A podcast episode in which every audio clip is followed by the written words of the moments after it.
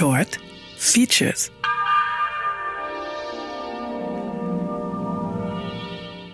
Mods, Punks, The Second Summer of Love und Techno Music. Im zweiten Teil unserer Podcast-Reihe zum Thema Jugendkultur werfen wir einen Blick in die Vergangenheit. Heute habe ich mich dazu mit Gerald, Pogo und Sandra unterhalten und sie nehmen uns mit auf eine Reise in die 80er und 90er. Hallo ihr Lieben, freut mich, dass ihr da seid. Hallo. Hallo. Hallo Jara. Gerald, kannst du mir mal erzählen, wie das so war, als du jung warst? Also wir nannten uns damals Mods ähm, und haben das sehr ernst genommen. Also es war jetzt keine Modeerscheinung per se, denn die Mod-Kultur gab es ja schon sehr lange.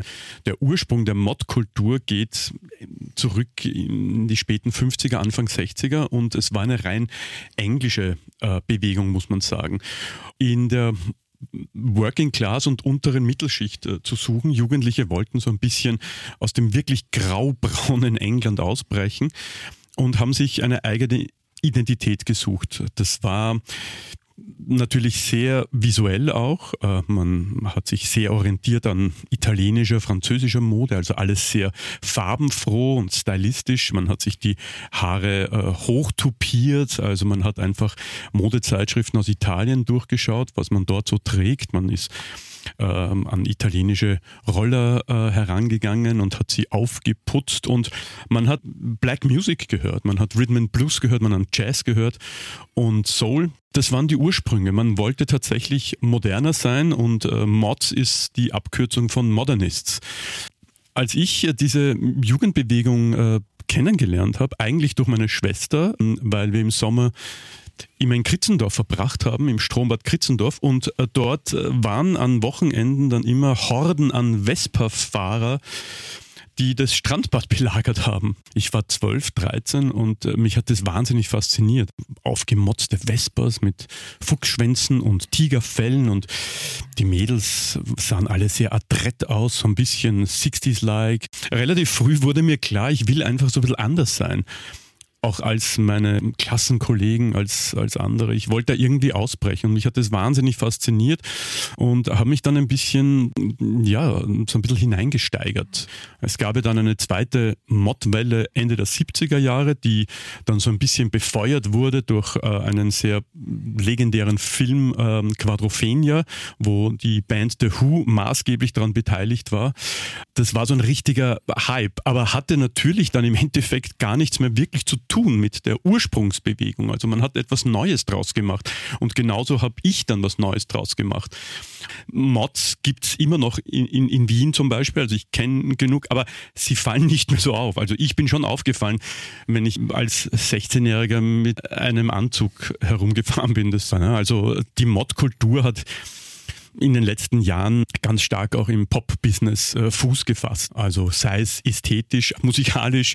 Die Band, die auch in England sehr, sehr, sehr, sehr stilprägend war, war äh, die erste Band von Paul Weller, The Jam, die so ein bisschen auch, so ein bisschen den Punkrock auch mitgenommen haben. Man darf nicht vergessen, Ende der 70er war Punk das Ding in England. Und deswegen gab es eigentlich diese zweite Mod-Welle, weil es Jugendliche gab, die sich eigentlich so ein bisschen gegen diese Kultur stellen wollten. Eben dieses punkige, schludrige, die wollten dann auch wieder adrett aussehen und haben sich halt auch wieder smart angezogen und plötzlich auch wieder Vespas oder Lambrettas äh, gefahren, also italienische Roller. Also man hat sich immer so ein bisschen ähm, abgegrenzt von einer eigentlich einer Bewegung. Der Ursprung der Mods, die wollten sich abgrenzen definitiv von ihren Eltern, von der konservativen Wertegesellschaft in England.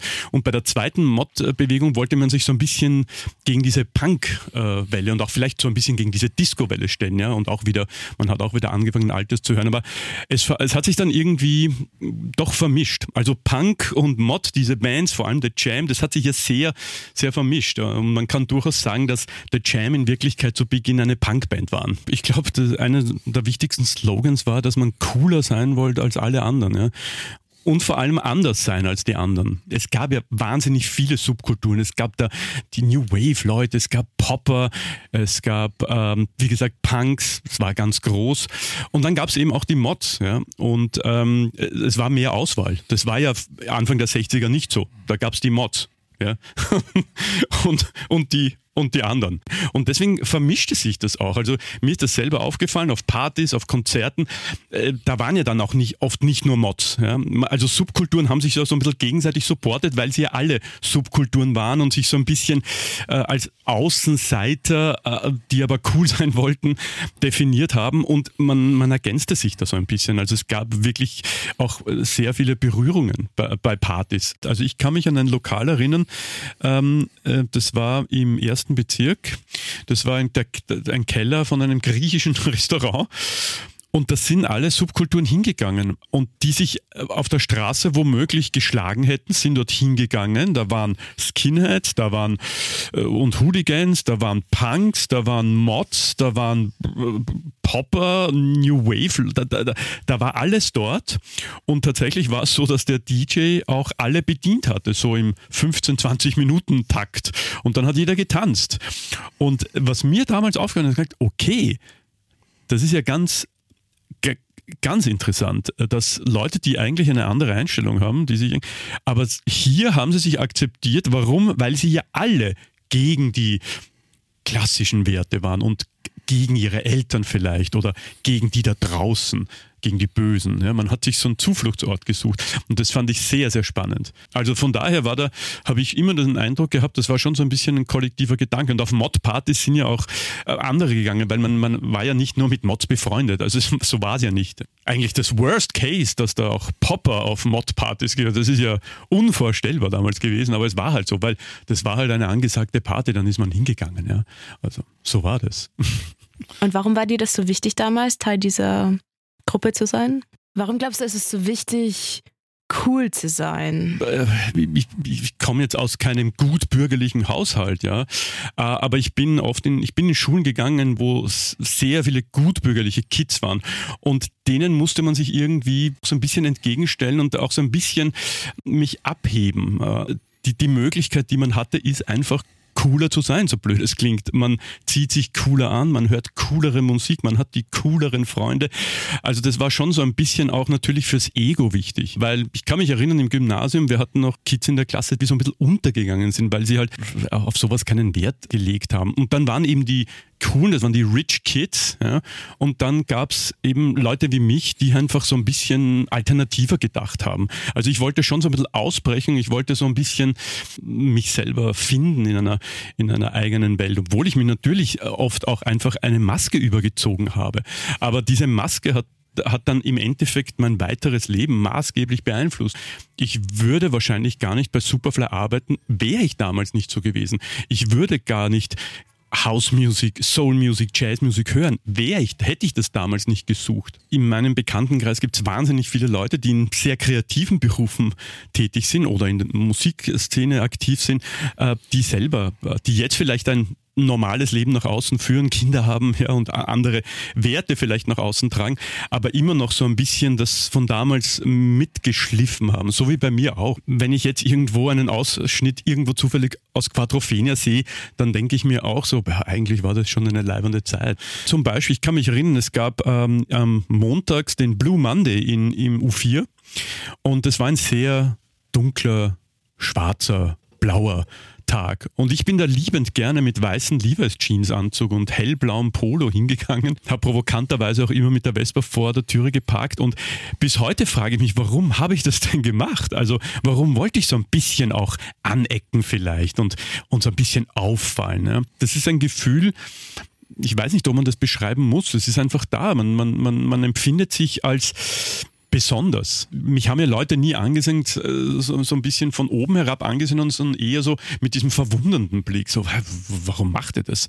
Warum ist er so? Und ich fand das schon äh, auch ein schönes Gefühl. Wie gesagt, ähm, natürlich ist es ganz wichtig, äh, als Teenager ähm, dein Ego irgendwie ein bisschen aufzubauen auf gesunde Art und Weise. Ich, also man darf das natürlich nicht übertreiben. Also auch wenn irgendwie, keine Ahnung, irgendwo in einem äh, in der Schule irgendwann ein Wickel war zwischen, äh, zwischen anderen, man ist dann immer irgendwie so ein bisschen drüber gestanden. Ja, mit euch gebe ich mich nicht ab. Ich wollte ich wollt tatsächlich einfach mich so ein bisschen abheben von, von den anderen. Diese Coolness, die Coolness hat sich immer gepaart mit ein bisschen Unsicherheit natürlich, ne?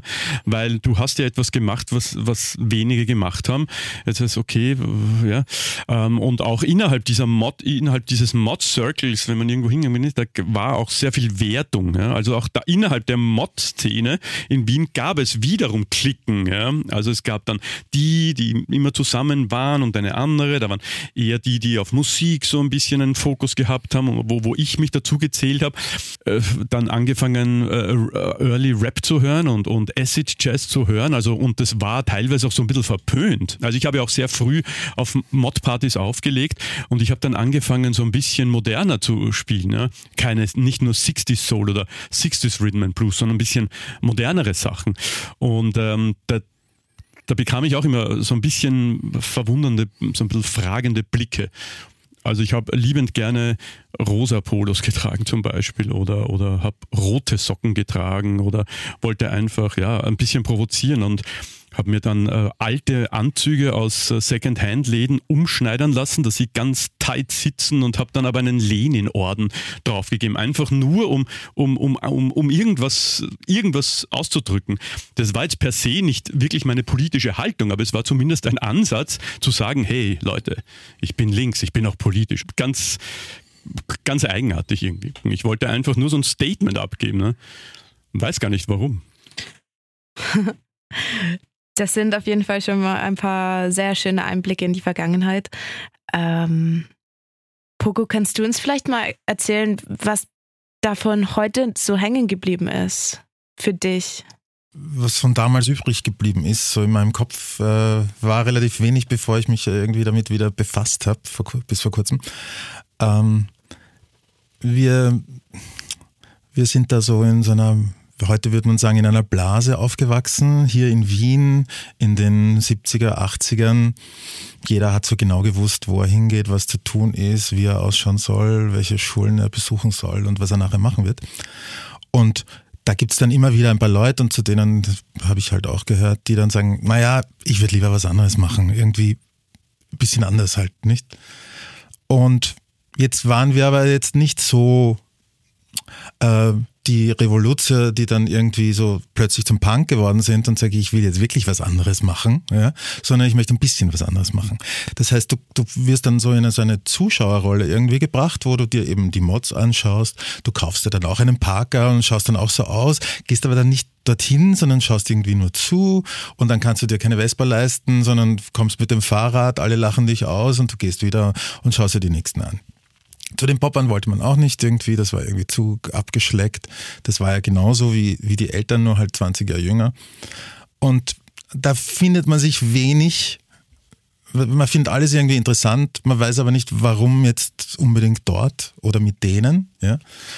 Und dann habe ich halt Gott sei Dank äh, Musik gefunden für mich und, und in der Musik kamen die dann alle eh wieder zurück. Ja. Also da spielt man und dann tauchen dort Mods auf und dann tauchen irgendwelche anderen Leute auf und das ist dann ziemlich egal eigentlich, wer dort ist, ja, weil die Musik jetzt eigentlich per se immer so äh, in, in uns entstand, ja, also nicht aus einer Strömung heraus, sondern eher beeinflusst durch alle anderen Strömungen.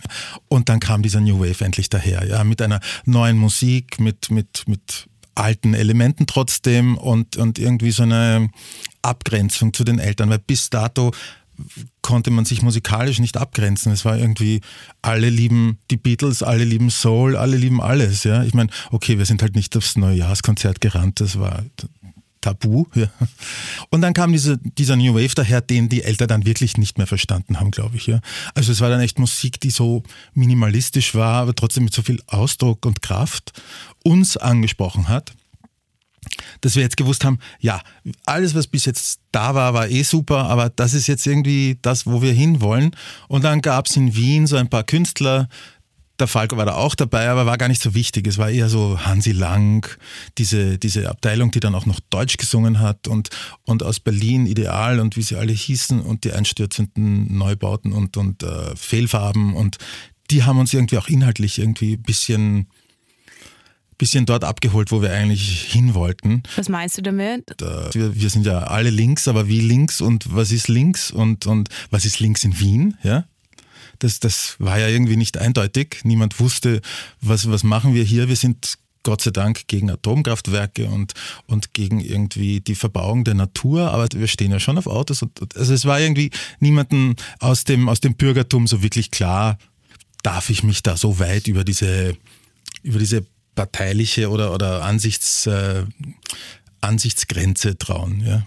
Und mit dem New Wave war das dann irgendwie so eine kleine Autobahn, wo man einfach abgedriftet ist und gesagt, okay, geht's alle irgendwo hin, habt's mich gern, ja, das ist unsere Musik jetzt, wir machen irgendwas, ja.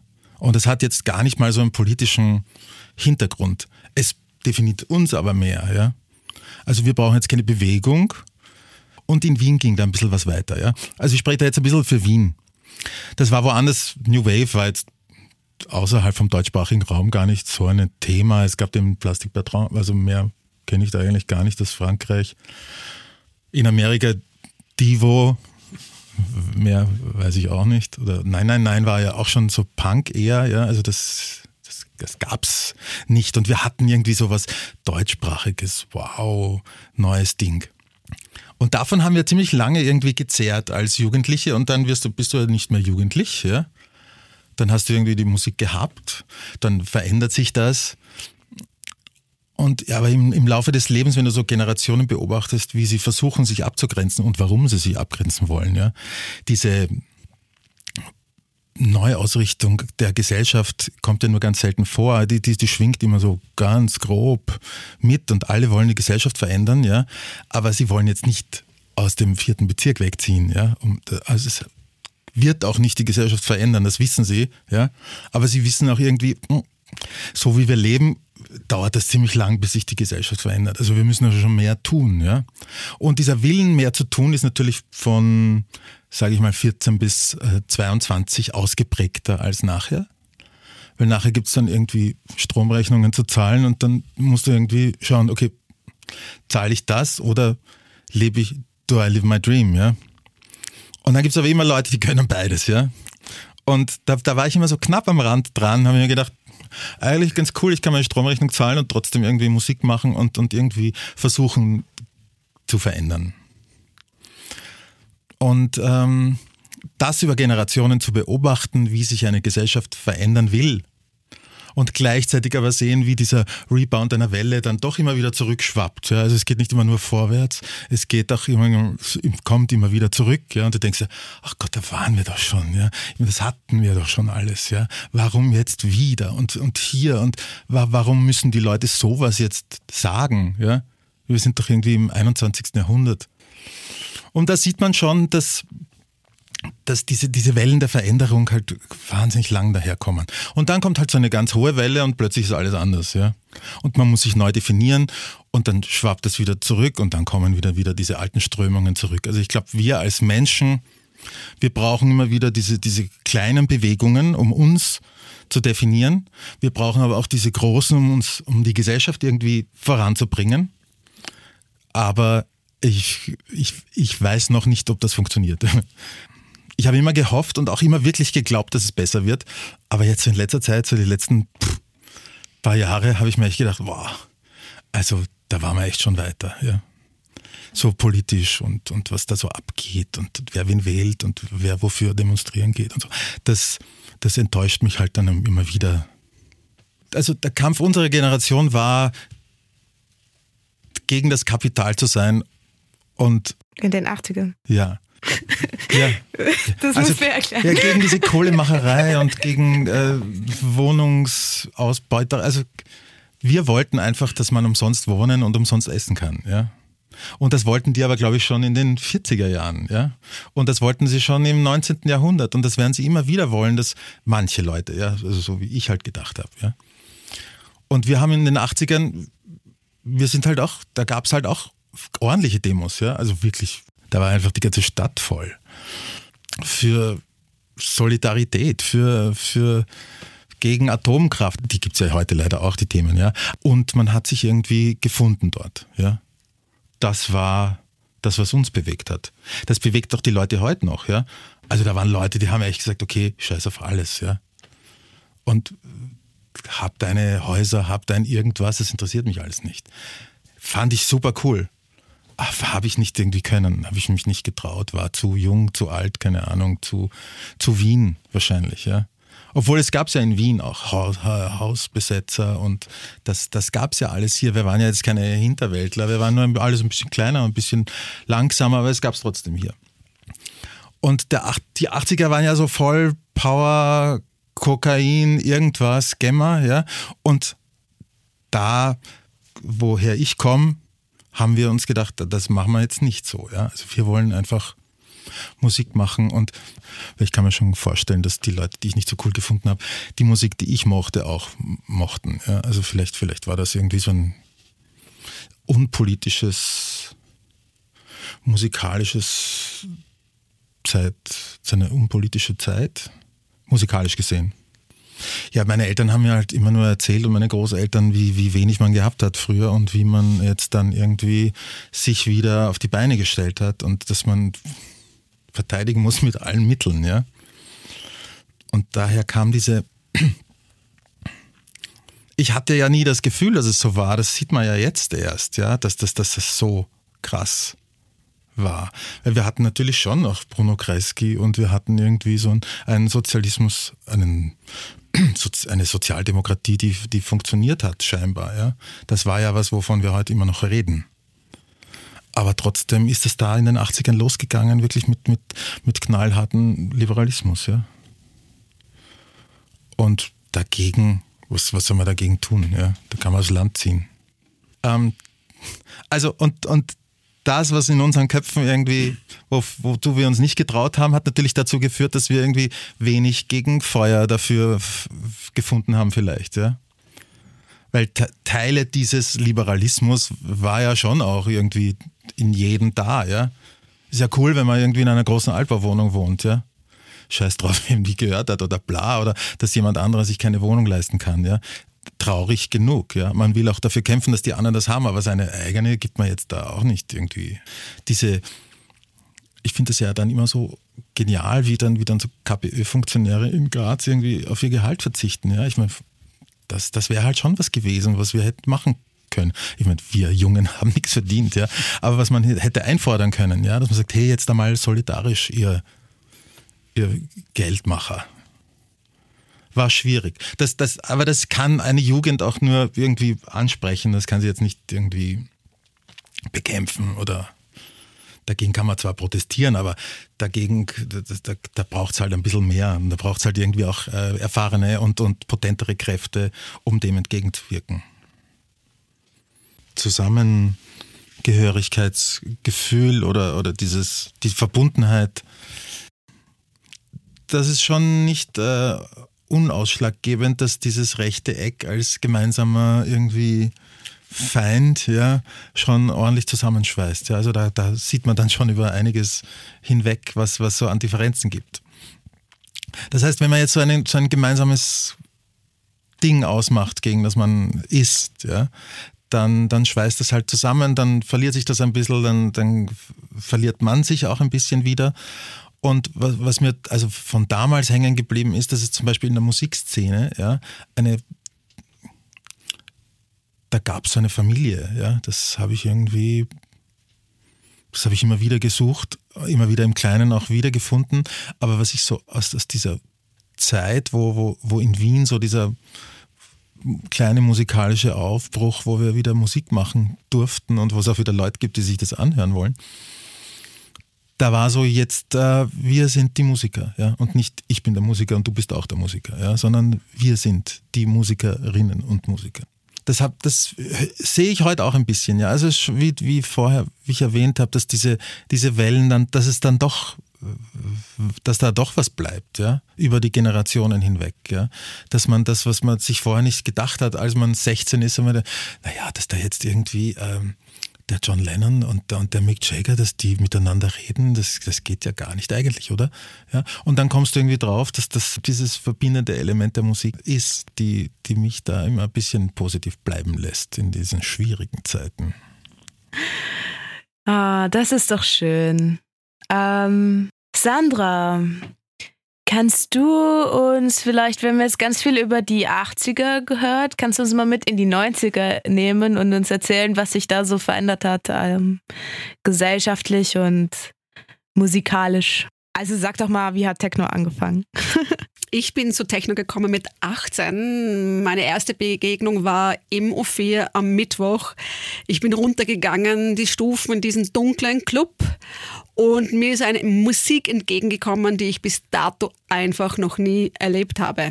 Noch nie in meinem Leben habe ich diese Musik gehört und sie hat in mir, in meinem Körper und in meinem Kopf und in meinen, meinen Emotionen etwas ausgelöst von Freiheit einfach. Ich hatte null, null Referenzpunkte, was das ist, was das war. Es war einfach so dermaßen neu, dass es mich einfach wirklich richtig positiv weggebeamt hat. Ich bin einfach nach vorne auf die Tanzfläche, alles war dunkel, es war Strobo und habe sicher die ganze Nacht durchgetanzt.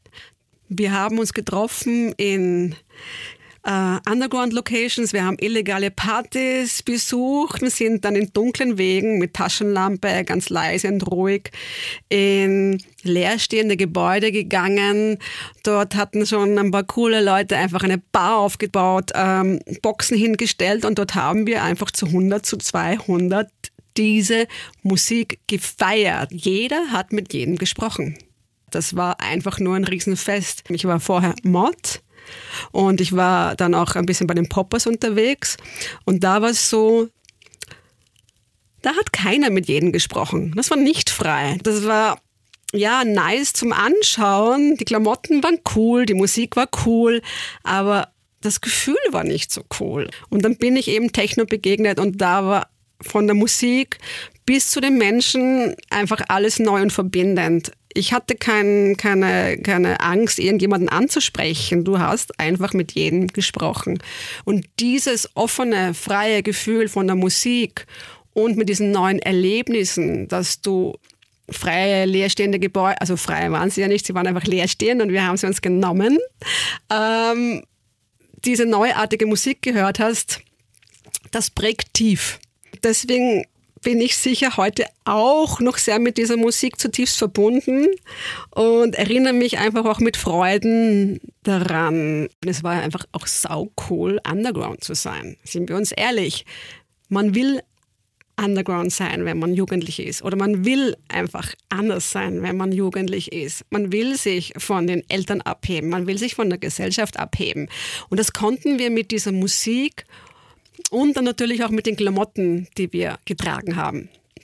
Ähm, ich war ziemlich schnell ein Tankerl mit wirklich so einem Ganzkörpernetzanzügen, ganz kurzer Hose, äh, ähm, Martens bis unter das Knie. Ähm, hatte dann auch immer wieder so viele, also verschiedene Versionen von Iros, aber, aber stylische Iros und zwar auf den Seiten weiß gefärbt und oben hellblau und dann geflochten. Also irrsinnig lässig. Es war sicher so, dass auf den Partys Frauen Frauen geküsst haben und Männer Männer geküsst haben. Definitiv, ja. Das war auch dabei. Das war einfach der Rausch mit der Musik, dieses auch jugendliche Ausprobieren. Was gefällt mir? Wer gefällt mir? Wie gefällt es mir? Und du bist einfach in dem Alter einfach noch sehr ich meine, ich bin heute auch noch sehr experimentierfreudig, aber damals bist du ja extrem experimentierfreudig. Es ist total wichtig auszuprobieren, ja. Und du denkst ja auch nicht über die Folgen nach, sondern du probierst einfach mal aus, ja. Und ähm, das ist auch ganz gut so. Und ja, ich meine, wie man wahrscheinlich aus der Stimme schon raushört, wir fanden uns ziemlich cool.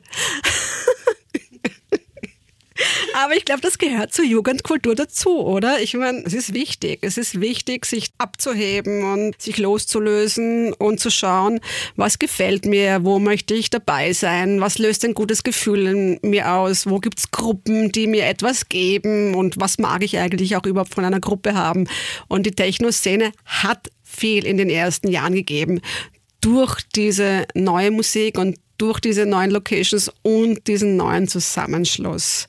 Und ich finde es echt schade heute, wenn ich mir Techno-Partys anschaue, weil dieser Vibe, den gibt es einfach nicht mehr. Und wahrscheinlich ist das auch einfach nicht möglich, weil dieser Underground oder Underground in sich funktioniert ja immer nur, wenn etwas Neues entsteht. Und Techno und elektronische Musik war die letzte große Musikbewegung. Kannst du vielleicht mal ganz kurz, also mir war es sehr wichtig, eine Frau zu interviewen für diesen Teil des Podcasts, weil ich mir einfach denke, auch heute ist die Quote in der elektronischen Musik nicht erfüllt. Ähm, und es war gar nicht so einfach, jemanden zu finden, der irgendwie von Anfang an dabei war. Kannst du mir mal kurz äh, erzählen, wie das so war als Frau damals in der Szene?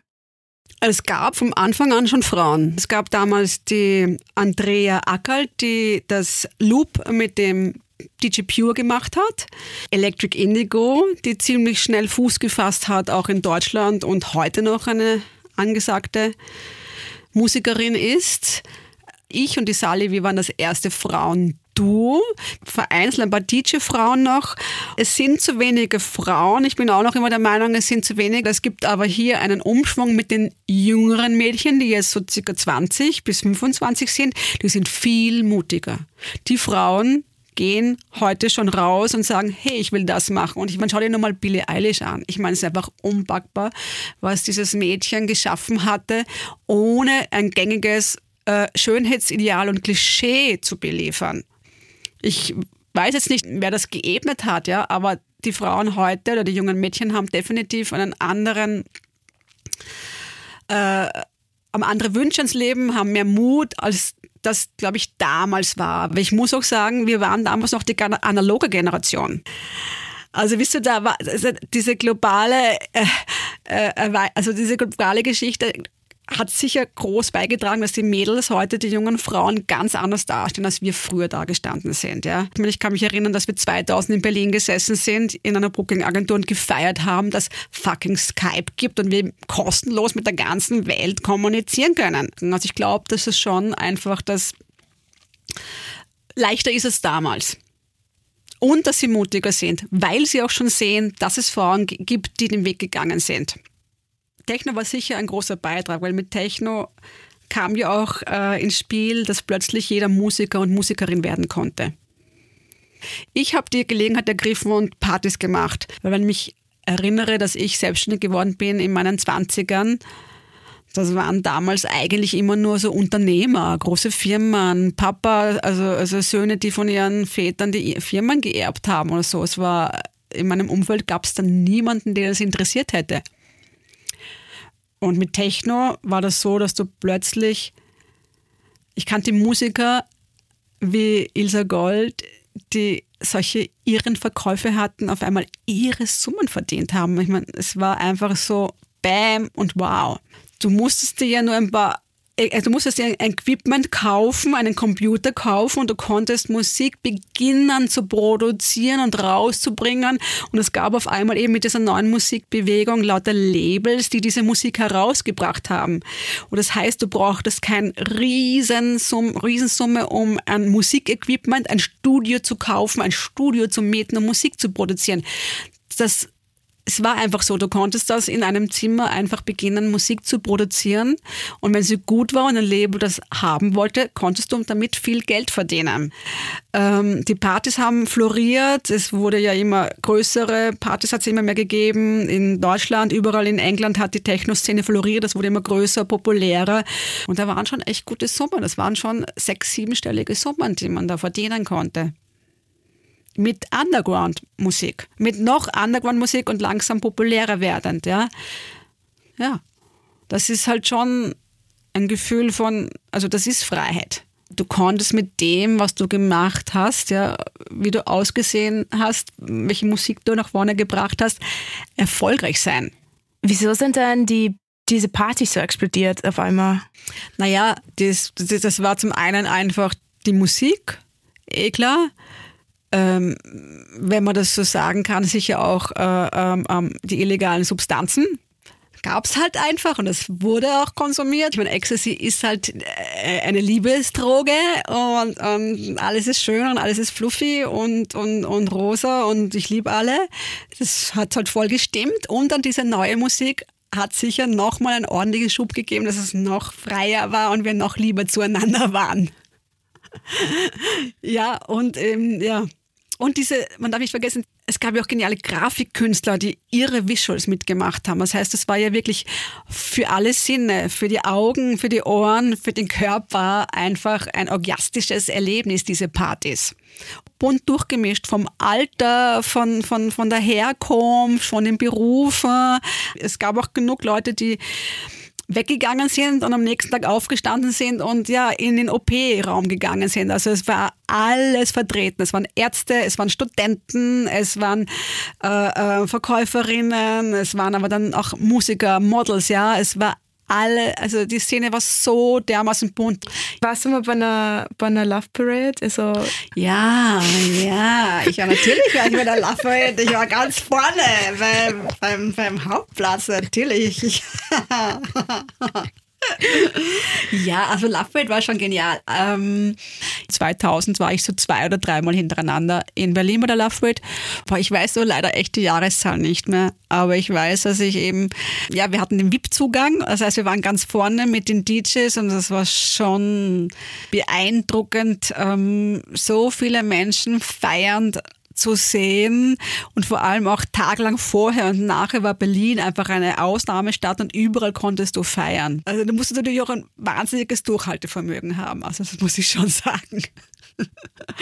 Weil diese vielen Tage waren nicht unanstrengend, ähm, aber ein super genialer Vibe. Und nein, es ist nicht nur äh, äh, dort, um hinzugehen, sich irgendwie äh, äh, zuzumachen und dann wieder heim. Nein, es ist einfach, es ist eine gemeinschaftliche Sache. Es ist einfach ein Ausbrechen aus dem Alltag und man findet sich gemeinsam und schaut aufeinander und, und, und, und es ist ein offeneres Feld, dass du so akzeptiert wirst, wie du, wie, wie du vielleicht sein magst, das im täglichen Leben nicht ist. Und warum ich meine, ich bin, ich habe eine 14-jährige Tochter, ich habe einen total straighten äh, äh, Alltag, ich stehe noch früh auf, ich bin ein Morgenmensch. Und äh, ähm, ich habe zehn Jahre lang gar keinen Alkohol getrunken, ja, und bin bei meiner Veranstaltung gestanden.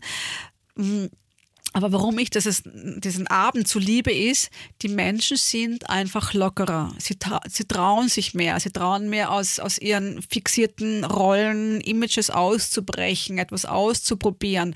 Du kommst leichter in Kontakt. Und, und, und deswegen liebe ich es einfach, Events zu machen, weil es da diesen leichteren Raum, diesen Raum gibt, leichter etwas an, äh, sich selbst auszuprobieren anders zu sein. In Wien war ich einmal im Team dabei und habe äh, die Artist-Betreuung übernommen, wo die Love Parade über die Reichsbrücke gegangen ist. Und Partys machen hat äh, vor allem in dieser großen Ordnung, es wurscht auch in kleiner großen Ordnung, du hast eine Verantwortung. Ich empfehle immer nur jeden, arbeite wirklich, spare nicht in den Securities. Arbeite mit einem wirklich verdammt guten Team zusammen weil Securities kosten nicht umsonst so viel Geld, wie sie kosten, weil sie können am Eingang erkennen, einfach wer, wer rein kann und wer nicht, ob das einfach passt, ja. Und wenn eine Notsituation ist, sind gut geschulte Securities einfach das Um und Auf.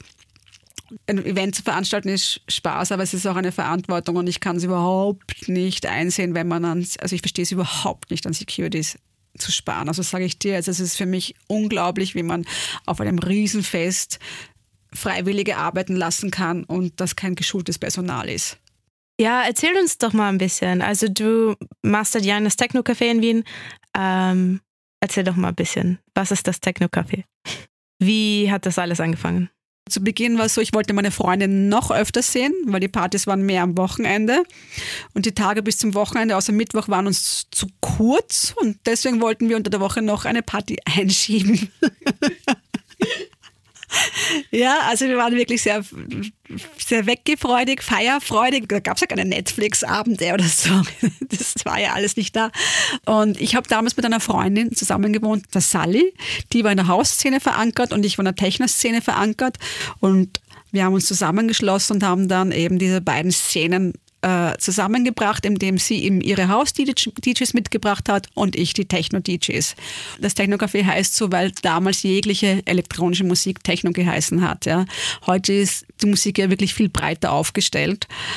Ähm, also ich kann mich noch erinnern, wie das Techno-Café dann immer größer geworden ist und immer größer, wie es dann über die Techno-Szene hinausging, wo dann die ganzen Kreativen kamen, die ganzen Werber und, und Kreativen und es wurde dann im breiter. Und dann kamen immer mehr auch, ähm, ähm, ähm, wo es leicht mainstreamiger und dann haben die Technos und die Kreativen ein bisschen so gemauzt, ah, jetzt wird's größer und jetzt wird's irgendwie mainstreamiger und so und kannst du nicht irgendwas machen? Und ich so, Nein, ich finde das geil, ich will das so haben, das ist super.